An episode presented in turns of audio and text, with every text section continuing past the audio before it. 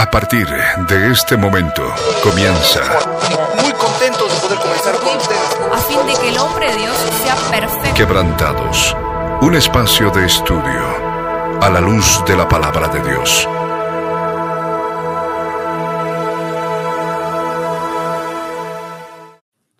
Muy buenas tardes, mis amados oyentes. Sean bienvenidos una vez más a nuestro programa Quebrantados. Estamos hoy, jueves 17 de septiembre del año 2020, contentos para poder estar compartiendo palabras de vida con todos aquellos que, por supuesto, nos están siguiendo tanto en las radioemisoras Cristo Viene la Red como en las redes sociales, en Instagram, en Facebook y, bueno, próximamente en YouTube en Anchor y en Spotify. Eh, bienvenidos al programa. Eh, Florcita, Diego, ¿cómo han estado? Hola Milo, hola Diego, bienvenidos a nuestros amados oyentes a un nuevo programa. Estamos verdaderamente muy contentos de poder estar eh, con ustedes para compartir la palabra y continuar estudiando la epístola de Santiago. Espero que les haya gustado el capítulo anterior y que hayan tomado nota. Para el día de hoy les voy a pedir, por supuesto, la Biblia, lapiceras, eh, anotadores para que todo lo que vayamos hablando y lo que vayamos viendo ustedes lo anoten. Así es. Eh, muy, buenas, muy buenas tardes, que el Señor los bendiga mucho. Eh, gracias por escuchar otra vez el programa. Nosotros estamos haciendo ahora el estudio del libro de Santiago. Eh, es un libro hermoso, lleno de tanta sabiduría, lleno de tanta presencia del Señor que nosotros hemos aprendido ya en anteriores mensajes que somos intérpretes del Señor, somos poetas del Señor, que no debemos ser eh, oidores de la palabra, sino hacedores de la palabra. Y ahora estamos para continuar en este otro segmento del libro de Santiago, que empezamos desde el versículo 25 en adelante. Eh, así que por favor estén totalmente atentos, tengan sus notas, eh, puedan seguir con nosotros la lectura, puedan tomar los, los, otros versículos que vamos a hablar, porque hay tantos que se conectan. Es, la Biblia tiene un solo autor y es nuestro Dios. Es, el, es, es asombroso cómo todo está conectado, cómo todo dice el mismo mensaje. Eh, y bueno, así que el Señor los bendiga mucho. Gracias por estar conectados. Vamos a, vamos a empezar con, con el estudio bíblico. Amén, amén. Sí, la semana pasada habíamos estado comenzando a compartir eh, sobre lo que implicaba ser hacedores de la palabra, ¿no? Y como decía Dieguito, constituirnos en poetas, ¿no? Del Señor. Y esto es eh, hermoso. Y nos habíamos quedado en el versículo 24, como para ya no dar más preámbulos. Eh, es, es, un estudio bíblico extenso el que estamos tratando de realizar y estamos tratando de profundizar lo más que podemos. La semana pasada nos habíamos eh, quedado en el versículo 25, perdón, de, del libro de Santiago, en el capítulo 1, y lo voy a leer. Dice, mas el que mira atentamente en la perfecta ley, la de la libertad, y persevera en ella, no siendo oidor olvidadizo, sino hacedor de la obra, este será bienaventurado en lo que hace. Nos habíamos quedado en ese versículo la semana pasada, fue el último versículo que habíamos podido compartir y creo que esto resume y le da todo un cierre al capítulo de la semana pasada, que nosotros, si bien ya no estamos sujetos a la ley eh, de Moisés, estamos sujetos a la ley de la gracia, estamos sujetos a la ley de la libertad en Cristo Jesús, no para que cometamos libertinaje y para que pequemos deliberadamente y seamos, por, por así llamarlo, hedonistas, llenos de cultura griega, sino eh, todo lo contrario, para entender que podemos ser libres por medio de nuestro Señor Jesucristo de toda la oscuridad que hay en nuestro corazón, de todas las tinieblas, de esos pecados eh, recurrentes que inclusive han podido estar en nuestra vida durante mucho tiempo y, y, y por medio de nuestro Señor Jesús podemos alcanzar libertad, ¿no? Dice eh, el que, el que mas el que mira atentamente en la perfecta ley y con mirar hacemos referencia a escudriñar la ley, porque la ley sirve para nosotros en el sentido de que tenemos conocimiento de lo que es pecado. La ley nos ayuda a discernir lo que es pecado y lo que es no. y lo que no es perdón. Y por supuesto, la ley, la, de la libertad y perseverar en ella, ¿no? Entonces, perseverar en esa ley de la libertad eh, no siendo oidores olvidadizos, porque por ahí pueden estar escuchando este, este estudio bíblico o pueden estar viendo prédicas, es decir, así que lindo lo que hablan, es diferente lo que están transmitiendo, me gusta lo que estoy escuchando y que quede ahí nada, nada más o netamente, y, y eso significa ser un oidor olvidadizo, no poner por obra lo que estamos compartiendo, que la Biblia se haga vida en nuestras vidas, hacer eh, hacedores de la obra, como dice el versículo 25. Y estos serán bienaventurados lo que hace y bienaventurado. Eh, eh, Flor, no sé si me puedes ayudar con el concepto, tú, tú lo habías buscado el original, qué es lo que implicaba ser llamado bienaventurado. Sí, así es. bueno, en bienaventurado en el diccionario Strong es la palabra G3107 y bienaventurado hace referencia a ser supremamente bendecido, ¿no?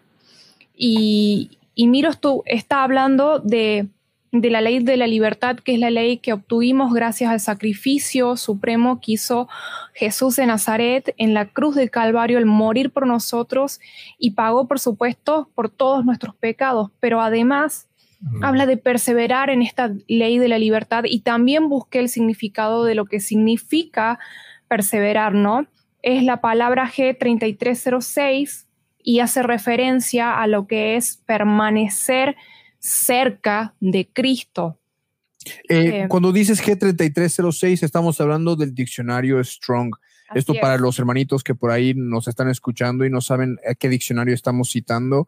La mayoría de veces que citamos una palabra, salvo que lo hagamos la aclaración, eh, estamos hablando del diccionario Strong, ¿no?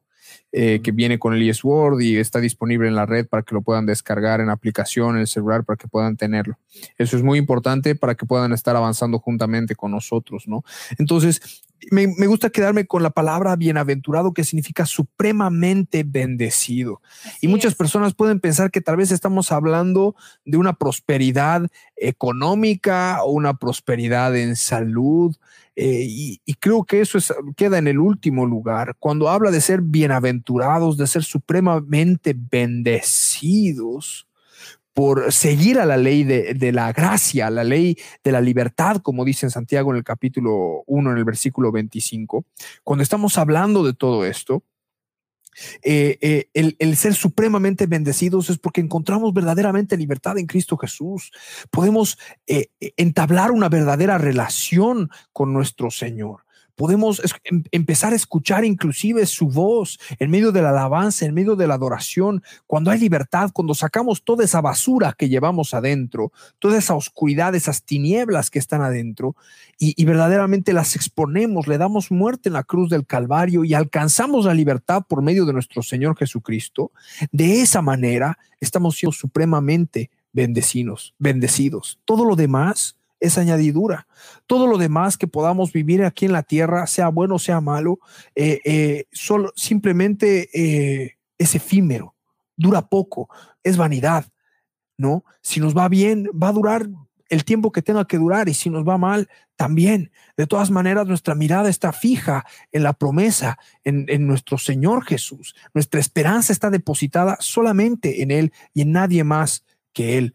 Entonces, por eso somos bienaventurados, supremamente bendecidos, porque tenemos la salvación de nuestras almas, que ese es el fin de nuestra fe, la salvación de nuestras almas, ¿no? Y podemos avanzar ahora con lo que, por supuesto, eh, cerramos ya el, capítulo 1, el versículo 26 y el versículo 27. Antes, antes una, una cosa que quiero hablar. Sí, por supuesto. esto. Es, em, este versículo, el 25, fue uno de los que más me llamó la atención en todo lo que hemos leído porque está hablando algo por primera vez eh, que es precioso para nosotros entender y profundizarlo y creo que realmente es algo que tienen que comprender y volver a leerlo varias veces, es lo que dice que miremos, más el que mira atentamente en la perfecta ley, la ley de la libertad, como decía Flor, es esa nueva ley que nosotros vivimos siendo cristianos, siendo creyentes en Cristo Jesús, gracias a la obra de la cruz que Él ha hecho por nosotros, gracias a que, eh, recuerden, este libro que ha sido escrito justamente en Jerusalén, que ha sido leído por muchos judíos, ellos entendían perfectamente cuando alguien hablaba acerca de la ley, cuando alguien mencionaba la palabra de la ley. Toda la cultura judía justamente se basa en que el Señor ha dado las, las leyes, le ha dado la ley. Eh, justamente el Antiguo Testamento era, eh, era dado justamente con la ley, los diez mandamientos. Y nosotros entendemos y vemos que esa ley era imposible de seguir para los hombres, porque consta en obras, las obras que nosotros podemos realizar para ser salvos, porque la ley es eso, es obras, pero esa ley no puede salvar. Por eso es que es esta ley, la de la libertad, la que nosotros debemos ver y perseverar en ello. Dios sabía eso. Es por eso que ha enviado a Cristo Jesús a nuestro mundo, a hacerse semejante a hombre y, siendo semejante al hombre, tomó todo el pecado sobre él y se hizo maldición para que él pueda ser pecado y maldición y nosotros podamos ser justificados y libres en él. Y cambió todo lo que era antes de la ley, porque por, por la ley ningún hombre sería justificado. Y eso dice en la palabra, ¿no? Hace un momento también estábamos leyendo eso. Eh, aquí está, y lo voy a poner en pantallas. En el capítulo 3 de Romanos, en el versículo 20, la palabra nos dice, ya que por las obras de la ley, ningún ser humano será justificado delante de él, delante de nuestro Dios, porque por medio de la ley es el conocimiento del pecado. Y es por eso que esto es parte del Evangelio. Cuando nosotros no podemos diluir el Evangelio y, decir que solamente existe el amor y la gracia de Dios, sino y decirte que hay paz para con Dios sin decirte que antes de eso nosotros éramos enemigos de Dios porque todos y cada uno de nosotros había caído y había pecado. Todos y cada uno de nosotros había fallado en la ley. Es por eso, como en otros capítulos de quebrantados habíamos hablado en Lucas, ¿no? Cómo es que los discípulos le decían, ah, bueno, Señor, entonces, ¿quién podrá ser salvo? Porque nadie ha podido cumplir estas cosas. Y el Señor le dice, mas esto es imposible para los hombres, mas para Dios todo es posible. Y es por eso que el Señor quiso salvarnos de un de algo que era imposible para nosotros salvarnos, era imposible llegar al cielo por obras, era imposible guardar la ley, era imposible para nosotros. Es por eso que es una gracia inmerecida. Y ahora avanzamos en lo que es la libertad, en la ley de la libertad. Y como decía Milo, no es un libertinaje más, esto es, esto es el Evangelio, esta es la gracia de Dios en nuestra vida. No abandamos eh, diciendo, bueno, Cristo Jesús ha pagado el precio de sangre por mi vida y ahora qué me importa, ¿no? Porque también en Santiago dice eh, que no solamente es, y vuelvo a poner Santiago,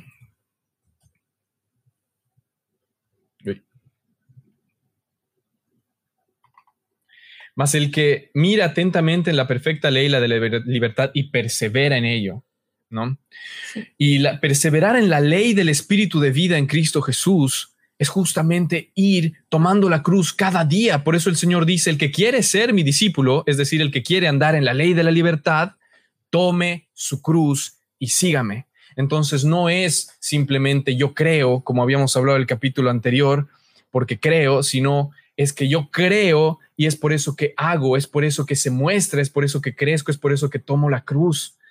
Eh, y por eso no somos oidores olvidadizos, sino que hacemos, somos hacedores de la obra. Y al hacer esto, somos bienaventurados supremamente porque somos justificados por Cristo. Y bueno, quería compartir un poco ese versículo porque me pareció uno de los más hermosos eh, de Santiago. Así que bueno, podemos avanzar ahora sí el siguiente versículo eh, yo quiero decir algo porque dejé la idea, idea inconclusa sobre perseverar, qué es lo que quiere decir perseverar, que significa estar cercano a, Cristo, ¿no? cercano de. Mm. Eh, y bueno, les quería leer también lo que es Efesios 2.12, que dice así, Ahí lo pongo. Bueno. En aquel tiempo estabais sin Cristo, alejados de la ciudadanía de Israel y ajenos a los pactos de la promesa, sin esperanza y sin Dios en el mundo. Pero ahora, en Cristo Jesús, vosotros que en otro tiempo estabais lejos, habéis sido hechos cercanos por la sangre de Cristo. ¿Qué es lo que nos hace cercanos a Cristo? Su sangre preciosa. ¿Y cómo debemos perseverar, como dijo Diego, tomando la cruz cada día, tal como nos dicen las escrituras. ¿Para qué? Para ser supremamente bendecidos, para ser bienaventurados y para recibir qué tipo de bendiciones, que esa es otra de las cuestiones que nos planteamos aquí al hacer este capítulo, para recibir las bendiciones que son espirituales, ¿sí? Eh, a ver, Dieguito, Efesios 1.3 nos dice lo siguiente.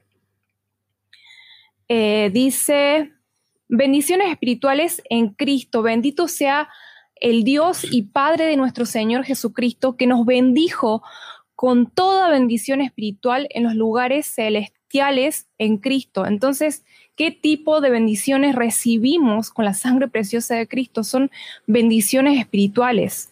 ¿Y qué es lo que ocurre con las bendiciones físicas, con las sanidades o con quizás la prosperidad material que nos pueda dar el Señor, simplemente son mera añadidura. Mm. Recordemos lo que nos dice Mateo 6, 33. Dice, mas buscad primeramente el reino de Dios y su justicia y todas estas cosas os serán añadidas, todas las bendiciones materiales, todo lo que podamos recibir nosotros por gracia del Señor son eh, mera añadidura. Entonces, cuando estudies la palabra, cuando ores, cuando te entregas al Señor, ten en cuenta esto, que nosotros ya fuimos bendecidos con toda clase de bendición espiritual en Cristo Jesús por medio de su sangre preciosa y lo que nos pueda acontecer en nuestro cuerpo físico, ya sea con las enfermedades y si el Señor nos sana, son mera añadidura. O sea, el fin de nuestra fe, tal como Pedro, primera de Pedro 1.9 nos dice, el fin de nuestra fe es la salvación de nuestras almas. ¿Qué es lo que buscamos? Es hacer morir nuestra vida del, alma, nuestra vida carnal, para salvar nuestra vida del alma. Y, y ahí la bienaventuranza, ¿no? Así somos bienaventurados en el reino de los cielos. Amén, sí. Me parece eso tan, tan importante porque em, hay, hay, un, hay un tipo de pensamiento ahora en el mundo cristiano que dice, bueno, está bien, yo creo, yo me congrego, yo hago esto, lo otro. Y también ya también se basan en que lo que yo hago, yo hago, yo hago. Y, eh, y, y va más allá de eso. Si tú eres como dice en Romanos 8, el que tiene el Espíritu Santo de Dios, este es hijo de Dios. Y si no tienes el Espíritu Santo de Dios, no eres hijo de Dios. Y cada uno de nosotros tiene que reflexionar en eso para poder ver si nosotros estamos perseverando en la ley del Espíritu de vida, en la ley de la libertad, si entendemos el Evangelio de salvación. Porque si tú no entiendes la gravedad del pecado, no entiendes que eras un ofensor, si ante la ley cada uno de nosotros iba a ser culpable, eh, entonces no vas a entender el regalo inmerecido que es la gracia. Porque si tú no entiendes que, eh, que, que has recibido perdón de algo, o sea, si solo crees que has recibido perdón y no sabes perdón de qué, no vas a cambiar nunca en tu vida. Y el Señor mismo ha dicho, el que no, ¿cómo, cómo nosotros sabemos que somos cristianos? Constantemente demostrar ese fruto, sea en periodos de tiempo, sea lo que fuera, pero avanzar y avanzar en el Señor. Y si no lo estás haciendo, ora, arrepiéntete, vuelve a buscar de Él, date cuenta de que esto es por nuestras almas, la eternidad. No son 70, 80 años en esta tierra, va mucho más allá de eso. Nosotros somos jóvenes y te hablamos de la vida eterna, te hablamos de, eh, de la palabra del Señor, te hablamos de lo que el Dios del universo nos ha dado a nosotros para que conozcamos, para que nosotros podamos decirte a ti que Dios ha muerto por ti, que éramos transgresores ante la ley y que ahora estamos en un tiempo de gracia y que solamente nosotros tenemos que arrepentirnos porque el reino de los cielos se ha acercado y poder entender que esa es la única forma de recibir esa bendición. Y qué bueno que dices la palabra arrepentirnos, porque cuando tú dices, bueno, uno dice, tiene que sentir tristeza por haber cometido las cosas del pasado y en realidad arrepentirse va un poco más allá. No es solamente sentir ese remordimiento de las cosas malas que has podido hacer en tu vida, sino también está el hecho de buscar un cambio total de actitud. E, Renovar tu mente. Eso significa arrepentirse implica buscar un cambio total de actitud, cambiar completamente la actitud. Y eso es lo que nosotros tenemos que buscar. Eh, el arrepentimiento continuo en nuestra vida, ir cambiando nuestra actitud, nuestra actitud constantemente, sobre todo en esta época en la que todo el mundo tiene, bueno, la mayoría de las personas dicen de que no necesitas cambiar, te tienes que aceptar como eres, tienes que quedarte como estás, eh, la gente te tiene que querer como tú, como tú eres, Sí, y, bancarte inclusive el mal carácter y todas las cosas malas que podría haber, todas las tinieblas que podrían haber en tu vida, porque bueno, al final eso es lo que sos vos, una mezcla entre luz y tinieblas. Es lo que plantea el New Ageism, la nueva era. Pero conforme a la palabra, nosotros tenemos que buscar un cambio de actitud. Tenemos que buscar perfeccionar nuestra manera de ser para que verdaderamente seamos como Él, nos podamos parecer un poco más a nuestro Mesías, para seguir sus pasos, porque eso es lo que implica ser cristiano, ser seguidor de Cristo. ¿Me entienden? Y si no, y si no estamos haciendo esos pasos, digamos, y si no hay un cambio total de actitud, arrepiéntanse, decía un cristiano famosísimo, que no recuerdo el nombre, pero ah, creo que era Charles Spurgeon, arrepiéntanse de su arrepentimiento falso, porque muchas veces nosotros, como decía, sienten tristezas, emocionalmente, pero aquí estamos hablando de, de lo que estaba muerto ha venido a tener vida, del espíritu que estaba totalmente muerto ha venido a fusionarse con el espíritu de Dios y ahora el espíritu de Cristo vive en ti. Dios vive en ti si tú eres un hijo de Dios, si tú has nacido de nuevo, si te has arrepentido, porque esa es la condición. Entonces, si no te has arrepentido y no eres hijo de Dios, no hay esta bendición. Y, no hay, e, en ese día muchos le dirán, Señor, Señor, en tu nombre hicimos esto, en esto. Señor, Señor, he crecido en una familia cristiana y, sé la Biblia de tal a tal, puedo repetirte versículos y capítulos. Señor, Señor, sé cómo probar tu existencia con los capítulos que hemos dado también acerca de los argumentos que hay en el mundo científico. Nada va a servir si tú no tienes a Cristo en tu interior.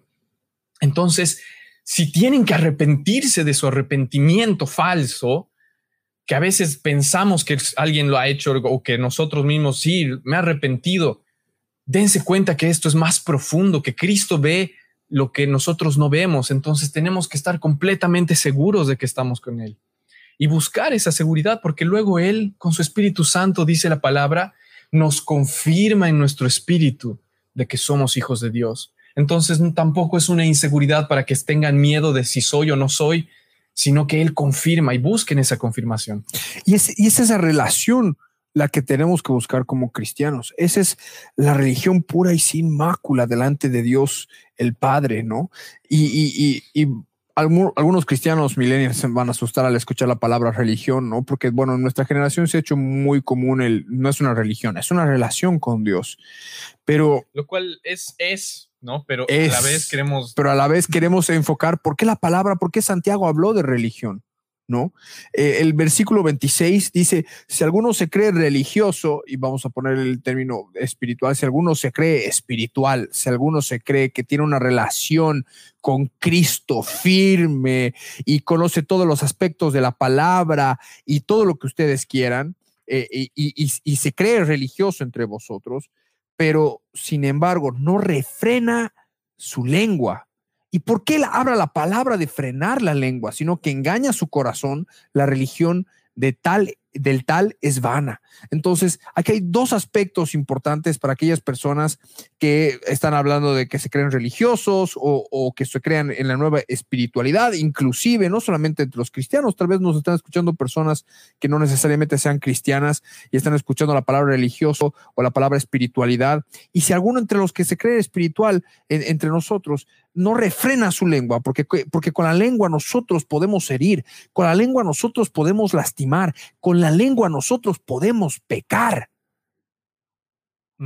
Y si siendo espirituales no somos capaces de controlar lo que decimos y la forma en la que lo decimos, y, y todo lo contrario, terminamos engañando a nuestro corazón. ¿Por qué? Porque si yo digo que me creo, soy súper espiritual, pero a la primera estoy siendo totalmente hiriente con mis palabras y mi trato con las personas, es una religión. La religión de tal es vana. Esa espiritualidad no sirve para nada. Literalmente es lo que dice Santiago capítulo 1, versículo 26. Esa espiritualidad, esa religiosidad no sirve para nada si tú no eres capaz ni siquiera de frenar tu lengua. Y estás engañando a tu corazón pensando que estás solo por conocer la palabra, otra vez porque escuchas prédicas muchísimo y te has hecho más oidor que hacedor de la palabra y solamente eres un oidor olvidadizo no sirve de nada si no eres capaz de controlar tu lengua, porque con tu lengua también eh, eh, produce pecado. Lo que nace en tu corazón termina saliendo por tu lengua y lo que sale de tu lengua, lo que salen de tus palabras, incluso cuando estás escribiendo, cuando estás eh, mandando mensajes, ahí ya vemos lo que hay en el corazón, ¿no? Y esa religión, ese, ese tipo de espiritualidad no sirve para nada. Así es, y también quiero decir lo siguiente, ¿no? Que hay que tener cuidado porque cuando hablamos de que la lengua no solamente, bueno, con la lengua podemos herir a otra persona, también eh, hay que tener en cuenta los chismes, que es muy común, pero muy propio del ser humano. Entonces, la palabra, ¿qué es lo que te dice? Si alguno se cree religioso entre vosotros, porque convengamos que hay ciertos cristianos que han permanecido mucho tiempo en la obra del Señor y es probable que se jactan de esa supuesta religiosidad o espiritualidad y ahí aparecen los que supuestamente tienen como más celo de las cosas del Señor. Entonces, eh, cuando uno, cuando aparece un cristiano bebé, aparece, no, esto tienes que hacerlo con celo, no, esto no lo hagas, no digas, no hagas, y y ahí hay que tener en cuenta lo que nos dice la palabra, pero si una persona es así, pero no refrena su lengua, engaña su corazón y la religión del tal es vana. Y cuando busqué el original de la palabra vana, obviamente habla de algo que es inútil, algo que es vacío, pero también habla de ídolo. O sea, fíjense cuán fuerte es la palabra en este aspecto. Es probable que tu religión se haya hecho como un ídolo en tu corazón y vives por eso y te mueves por eso y te te jactas inclusive de eso ante otras personas. Entonces, lo principal aquí es el refrenar la lengua, el cuidar el corazón. Y qué bueno que mencionas lo de chismes y perdón que te interrumpa, porque también está la palabra en Proverbios en el capítulo 20, en el versículo 19, ¿no? Que justo eh, me parece súper importante tocar este tema del chisme, porque es algo que corroe no solamente a la iglesia que de Cristo, sino es algo que pulula en todas las ciudades del mundo, en, todo, en todas las metrópolis, es propio de la naturaleza humana. la palabra dice así, el que anda en chismes descubre el secreto, te vas a enterar de cosas que, que son secreto, pero no te entremetas pues con el suelto de lengua ¿no? Porque esa persona que anda chismeando y anda contando la vida de otras personas va a ser lo mismo con tu vida y con la vida de los que lo rodean. Y termina haciéndose un enredo y un teléfono descompuesto y los chismes se van agrandando y haciendo cada vez más grandes y se hacen cada vez más terribles. Y la destrucción es grande. Es como una bola de nieve que va descendiendo y cada vez se va más grande hasta que choca con algo y termina haciéndose una avalancha Claro. Es algo muy similar. Entonces, eh, es importante refrenar la lengua. No podemos llamarnos eh, eh, espirituales o cristianos o que tenemos una relación firme con el Señor si todavía no hemos aprendido a frenar nuestros labios, a frenar nuestra boca. Porque con nuestra boca basta, es, es como, es como que el, el chisme o la boca suelta es constantemente no solamente prenden el fuego, sino que le van tirando leña y la van haciendo cada vez más grande y el problema va escalando. ¿No? Y esto en lugar de ser llevado a la cruz del Calvario, termina siendo un conventillo, termina siendo un lugar de chismes y nada más. Y, y, el Espíritu de Dios no habita en eso, eso no es religiosidad, eso no es espiritualidad. Y hermano, hermana, si tú de repente estás escuchando esto y descubres que en tu vida has estado discutiendo de la vida de otros, eh, eh, sin que esas personas estén ahí pendientes y les hayan eh, confiado tal vez o pedido consejo o lo que sea, mal hacen. En lugar de darle a la lengua y soltar cualquier cosa que pudiera salir de su corazón o de su mente, tienen que darle muerte en la cruz del Calvario a esta obra de la carne, que es la falta de control en la lengua, y por supuesto pedirle al Señor sabiduría para que puedan obrar, para que puedan orar, para que puedan darle muerte a la cruz del Calvario a, este espíritu inmundo que los puede estar gobernando y para que puedan interceder por las vidas eh, que por ahí han visto que han caído, que han tropezado, que se han apartado, que no están haciendo las cosas bien, lo que fuere, lo que se fueran a enterar es para que todo pueda ser llevado a la oración. Y muchos dicen, no, bueno, pero sí, orar no sirve de nada. En realidad, la oración es lo que nos da la victoria en el plano físico. Si nosotros no llevamos una vida de oración y de guerra espiritual, difícilmente vamos a ver batallas de este tipo vencidas en la vida real. En lugar de tirarle piedras a la persona que está caída, y esto lo, he predicado muchas veces en las oportunidades que me han dado para poder predicar, si en lugar de levantar a los caídos les tiramos piedras, eh, pues nunca, jamás en la vida van a, va, a servir de algo todo eso. No, no va a servir eh, de nada para que ellos puedan salir de ese pozo de, tinieblas, de oscuridad, eh, de depresión o de pecado en el cual se encuentran, ¿no? Y es muy importante ver este tema, ¿no? La religión, eh, si alguno se cree religioso entre vosotros, dice el versículo 26, Santiago capítulo 1, si alguno se cree religioso entre vosotros y no refrena su lengua y engaña su corazón, la religión del tal es vana, porque si tú ni siquiera estás pudiendo controlar tu lengua, estás engañando a tu corazón pensando que estás bien espiritualmente, no lo estás esa religión, esa relación con Cristo que tú profesas tener, no está todavía. Hay que seguir puliendo, hay que seguir muriendo, tiene que seguir eh, crucificándose esas obras de la carne en la cruz del Calvario para que podamos acercarnos a Él. Porque el versículo 27 de Santiago capítulo 1, ¿qué es lo que nos dice? Lo ponemos en pantalla. Dice, la religión pura y sin mácula delante de Dios el Padre es esta, visitar a los huérfanos y a las viudas en sus tribulaciones y guardarse sin mancha del mundo. Son tres cosas. El tener una relación o los frutos de tener una relación con el Señor es tener cuidado de la viuda, es tener cuidado del huérfano, es orar por las viudas, es orar por los huérfanos y guardarse sin mancha del mundo. Buscar perfeccionar nuestra santidad en el temor de Dios. Y esto es algo que tenemos que, se tiene que hacer vida en, en, en, en nuestra vida. Sí, y, es hermoso, digamos, esto que, han dicho chicos. Yo vuelvo en el versículo 26 eh, para entrar justamente lo que es hacer justamente esta obra, la religión digna, la atadura a la libertad, a la ley de la libertad, porque nosotros voluntariamente nos hacemos esclavos de nuestro Señor, ¿no? Amén. La palabra, por ejemplo, la palabra Señor eh, significa Kyrios en griego, que significaba un rey supremo, dueño de absolutamente todo lo que tú haces, piensas y dices. Es por eso que en, Roma, por ejemplo, decían, em, eh, ¿cuál, es, cuál, es, ¿cuál es tu Kyrios ah, en las calles? Y los cristianos sabían que no podían decir César es, es el Kyrios, ¿no? Porque era como decir que César era el Dios, era su Dios. Y así los identificaban. Entonces, Él es nuestro Kyrios, Jesús es nuestro Rey Supremo y nosotros voluntariamente nos hacemos esclavos, nos, nos unimos a su ley de libertad. Y mm, también hablando de los chismes, hablando de las palabras dolientes, que la lengua realmente también Santiago más adelante dice que es como un pequeño fuego que puede incendiar un bosque.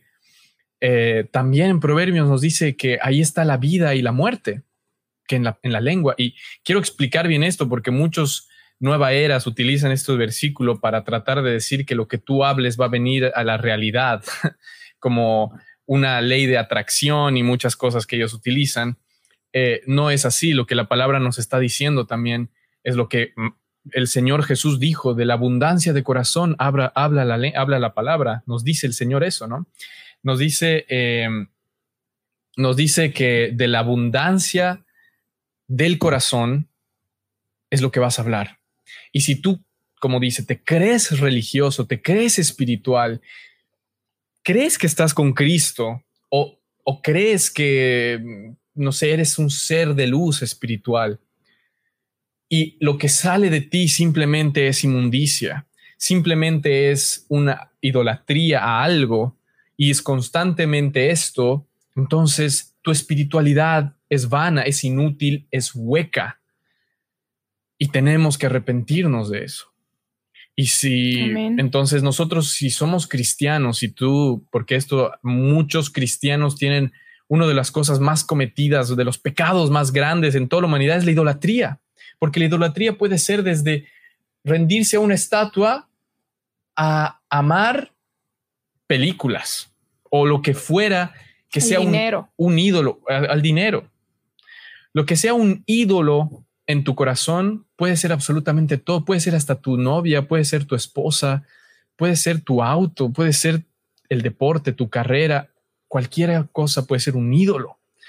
Y la palabra nos dice acá de que el original de la palabra vana era ídolo, ¿no?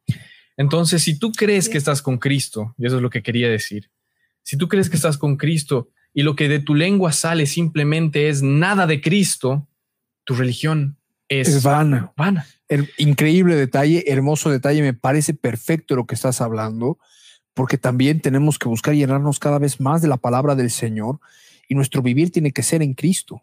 Y no podemos quitarle la preeminencia o el lugar al, Señor eh, por sobre todas las cosas en nuestra vida. No se lo podemos quitar. Entonces, si de repente descubres tal vez que estás hablando más de fútbol, que estás hablando más, eh, que estás hablando más tal vez de algún partido político o de política, si estás hablando más de, de lo que fuera que te guste o que te apasione y de repente descubres en tu vida de que solamente estás hablando de esto, es algo que todavía tiene que crucificarse, tiene que darle muerte en la cruz del Calvario. ¿no? Tenemos, sí. No solamente si hablas, sino si, si escuchas. Porque muchos pueden decir, sí, sí, sí, esto está bien, está bien, pero ¿qué es lo que también estás escuchando? Y en lo que piensas, ¿no? Y lo que piensas. O, sea, los pensamientos. o los pensamientos.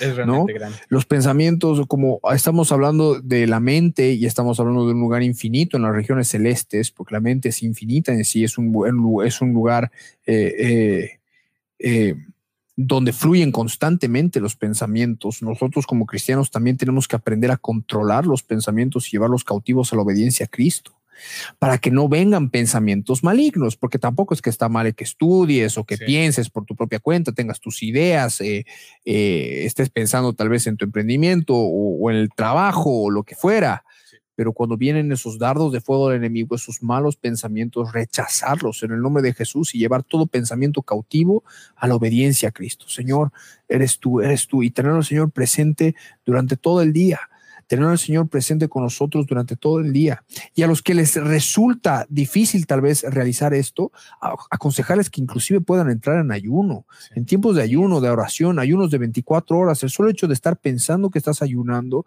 de que el Señor está ahí contigo, te hace pensar, te hace ver la vida desde otro punto, de, desde otra perspectiva.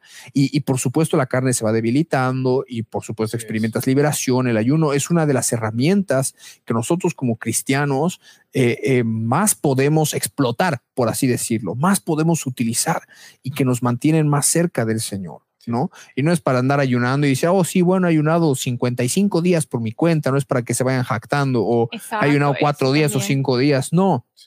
Esto es netamente para crecimiento espiritual y por supuesto en secreto con el Padre y para que puedan llegar a la presencia del Señor, para que puedan estar en la presencia del Señor constantemente. Aprendamos a tener al Señor presente en todo momento de nuestras vidas. ¿No? Así es. Em, les recuerdo lo que dice Filipenses 4, 8, que el subtítulo que tiene es En esto pensad. Por lo demás, hermanos, todo lo que es verdadero, todo lo honesto, todo lo justo, todo lo puro, todo lo amable, todo lo que es de buen nombre, si hay virtud alguna, si hay algo digno de alabanza, en esto pensad. Amén. Amén. Y eso es lo que tenemos que buscar que se haga vida en nuestra vida. Así es. La Biblia se tiene que hacer vida en nuestra vida, ¿no? Todo lo que es verdadero, todo lo que es verdad, todo lo que, todo lo que, las verdades a medias no sirven, todo lo que en serio es verdad. Sabemos que en Cristo encontramos la verdad, que en Jesús está la verdad, que en la palabra del Dios viviente está la verdad y solamente en Él está la verdad. Todo lo honesto, todo lo justo, todo lo puro, todo lo amable, todo lo que es de buen nombre. Si hay virtud alguna, si hay algo digno de alabanza, en esto tenemos que pensar. Y creo que el que cumple con todos esos requisitos es nuestro Señor Jesús. Es el Señor. Y hacerlo el centro de nuestra vida, hacerlo el centro de nuestra existencia. ¿Qué les parece? Ya vamos 40 minutos de, de este programa y es hermoso y todavía nos queda muchísimo más por compartir. Pero ¿qué les parece si vamos cerrando este programa para que la semana que viene podamos comenzar con el capítulo 2 y arranquemos con, con un nuevo tema? Está bien.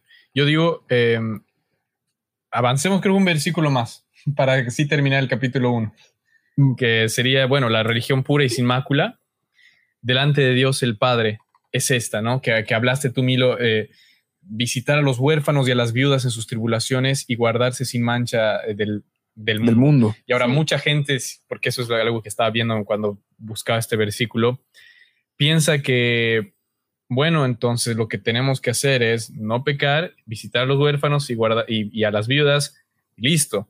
Pero esto simplemente es algo que va más allá que visitar a huérfanos y viudas, ¿no? Porque ahí te vas a... Hay mucha otra gente que también está en pobreza, que está en necesidad, está hablando de la gente que está en necesidad, está hablando de la gente que no tiene eh, justamente eh, algunos beneficios, sean físicos y espirituales. Y, y también, obviamente, viudas y huérfanos. ¿Y por qué el Señor también menciona esto? Es porque Él es Padre de nosotros, Él es Padre de los huérfanos, los que Él nos ha adoptado en su reino, nos dice la palabra. Nos, todos nosotros somos adoptados en Él.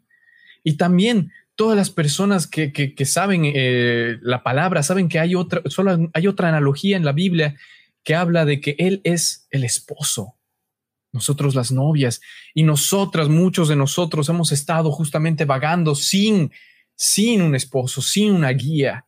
Y el Señor nos dice que Él es esa guía, que Él es nuestro esposo. Y es por eso que pone primero los huérfanos y viudas eh, en sus tribulaciones, en los dolores. Y también Así esto es. muestra obras, que es lo que entra Santiago después en este, de este capítulo, porque la fe sin obras es muerta. No solamente es decir, yo creo, creo y, y oro para mí y oro para mí, y simplemente vos vas a orar para ti, para ti, para ti, y no darte cuenta que la verdadera fe se tiene que manifestar. Es por eso que el guardarse sin mancha también refrena su lengua afuera. El, lo que limpia su corazón de adentro sale afuera. Lo que si tú limpias tu corazón de adentro vas a refrenar tu lengua, vas a hablar de diferentes maneras, vas a, vas a estar buscando hablar de Cristo más que otras cosas. Vas a estar eh, no teniendo ídolos en tu corazón. Vas a estar ayudando a los huérfanos. Cuando veas gente en necesidad, vas a buscar darle, vas a dolerte por los que se duelen. Vas a alegrarte con los que se alegran. No vas a estar chismoseando. Y es algo que debemos buscar en este crecimiento espiritual que, que tenemos nosotros adelante, porque todos y cada uno de nosotros estamos en esta carrera y nadie es perfecto. Nosotros no somos perfectos. Cuando hablamos de todos estos versículos, es la ley de la libertad, es el estándar de lo que Dios ha puesto. Y nosotros ni ninguna manera, como decía Pablo, pienso haberlo alcanzado. Pensamos haberlo alcanzado ninguno. Y es más, él, él incluso dice, y el que piensa haberlo alcanzado y, di, y dice estoy sin pecado, es mentiroso. Porque aún hay más, hay tanto en nosotros que debemos encontrar y buscar. Y, Amén. y es importante que entendamos eso. Yo, algo de lo que has dicho vos, Milo, quiero contar dos testimonios chiquitos de la oración eh, y del arrepentimiento. Ahora, muchos de ustedes que nos han escuchado han debido darse cuenta que tienen ídolos en su corazón. Por más de que se digan cristianos, por más de que crean en Cristo de alguna manera y, realmente sepan el Evangelio y todo esté marcada las casillas, pero sienten que no son nacidos de nuevos. Busquen arrepentirse, busquen orar. Hay un pastor, eh, hace que, que escuché uno de sus testimonios, que él estaba estudiando la palabra y se dio cuenta de que quizás solo lo único que tenía era conocimiento, de que quizás no tenía el Espíritu Santo de Dios, solo conocía de la Biblia. Entonces, ¿qué hizo? Se encerró a orar hasta que Dios venga. Se puso en su closet, se encerró, porque la oración no es para que la estés publicando, para que estés comentando. La palabra dice, enciérrate y busca la presencia de Dios. Que no sepan, no lo, no lo divulgues, no lo digas como queriendo mostrar algo. Y él se encerró en su closet durante meses, estaba volviéndose loco, oraba y clamaba para que Dios lo visite. Era tanta la desesperación que él cuenta que iba por las calles incluso gritando a Dios, hasta enojado, pero siendo sincero, diciendo, ven, ven a mi vida. Tiraba piedras a los cielos diciendo, ¿por qué no vienes? ¿Por qué me has abandonado? No siento tu presencia. Pero siguió así y después de un mes de oración, él vino a esa habitación. Él sintió su presencia. Es una presencia que si ustedes la han sentido, cada uno de nosotros en este momento la recuerda y sabe que eso es lo que es Dios, que viene y sana toda dolencia, que cambia tu vida, que ese arrepentimiento verdaderamente te cambia porque has conocido al Dios del universo, porque ahora tu espíritu ha nacido de nuevo, ya eres otra criatura, ya no eres la misma persona. Esa es la presencia de Dios, ese es el verdadero arrepentimiento. Entonces busquen eso, por favor, en su tiempo libre, los que han sentido y tengan esa convicción, háganlo. Es lo último que quiero dejarles para ir terminando este programa. Amén. Amén. Hermoso. Amén. Entonces, eh, bueno, creo que podemos ir cerrando. Eh, creo que hemos podido darle un buen cierre a todo lo que hemos estado compartiendo la semana pasada. Hoy teníamos la esperanza de arrancar con el capítulo, con el capítulo 2, pero realmente había mucho más por compartir, ¿no? Y son cosas que nos edifican. Eh, son testimonios, por supuesto, Diego, el testimonio que has comentado son cosas que nos edifican, de buscar al Señor, de buscar al Señor, buscar al Señor de la manera correcta, en el sentido, eh, ni, siquiera, ni siquiera a través de enojarse, ah, Señor, ¿por qué no me, por qué no me escuchas? Y capaz, ah, no, no me escucha Él a mí, sino en el sentido de una búsqueda sincera, de buscar de Él, de verdaderamente ver qué es lo que nos está impidiendo comunicarnos con Él. ¿Qué es lo que nos está impidiendo escuchar la voz de Dios en nuestra vida? ¿Qué, ¿Cuáles son los ídolos que hay dentro de nuestro templo, dentro de nuestra alma, que tienen que ser echados fuera, echados al torrente de Cedrón para que podamos estar sensibles a la voz del Espíritu Santo de Dios y por supuesto para que podamos sentir cada vez más su presencia y también hacernos partícipes de sus promesas, porque el Señor Jesús prometió que vendría el consolador y el Espíritu Santo es el consolador que va a venir, va a descender sobre nosotros si lo estamos buscando, si lo anhelamos sinceramente, con un corazón contrito y humillado. Exacto. Y, algo, algo que rescato de lo, de lo otro de este testimonio era que a veces pensamos muchos de nosotros que, bueno, va, va a tomar 10 minutos. Este hombre buscó por un mes, cada día orando.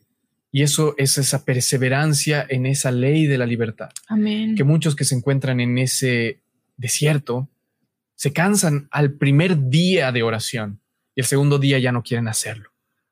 Pero hay que buscar y continuar porque el Señor también es así y nos moldea de esa manera porque Él nos está probando y nos dice, era así. A veces el viento mismo de Él ah, causa esa sequedad para luego mostrarse y revelarse más en tu vida. Amén. ¿Qué es eso? Amén. Amén, amén. Entonces, eh, bueno, ha sido un, placer para nosotros el poder estar compartiendo este mensaje con toda nuestra audiencia, con todos los que nos están escuchando, nuestros amados oyentes, nuestros hermanos en Cristo, los que no son cristianos y de repente les llamó la atención lo que estuvimos compartiendo, eh, busquen de Jesús. Él es el camino, Él es la verdad, Él es la vida. Nadie puede acercarse a Dios si no es por medio de Él, porque Él es Dios, en Él habita la plenitud de la deidad, Él es nuestro rey, es nuestra majestad. Y me gozo cuando lo digo porque lo tienen que conocer. Cuando lo conozcan, todo va a empezar a tener sentido y va a ir cayendo en su lugar.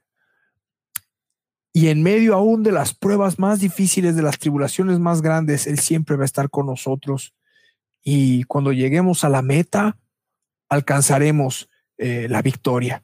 Que el Señor Jesús eh, los bendiga muchísimo. Para nosotros ha sido un eh, verdadero placer el poder estar compartiendo este mensaje con todos ustedes. Les mandamos un gran abrazo, chicos, sus despedidas y yo voy cerrando el programa. Bueno, espero que les haya gustado y que sea de verdad de bendición para sus vidas. El Señor los bendiga muchísimo. Será hasta el próximo capítulo y espero que, por supuesto, nos acompañen para seguir estudiando la epístola de Santiago.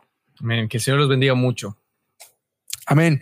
Que el Señor los bendiga muchísimo y, por supuesto, ha de ser hasta cualquier otro momento en esta línea del tiempo. Paz de nuestro Rey, Jesús de Nazaret. Hasta este instante estuvimos con tu programa Quebrantados. Lo que tenemos que entender es que cuando tomamos la Biblia Será hasta un nuevo encuentro en la línea del tiempo. Para seguir conociendo más detalles de la Biblia, un tesoro real y verdadero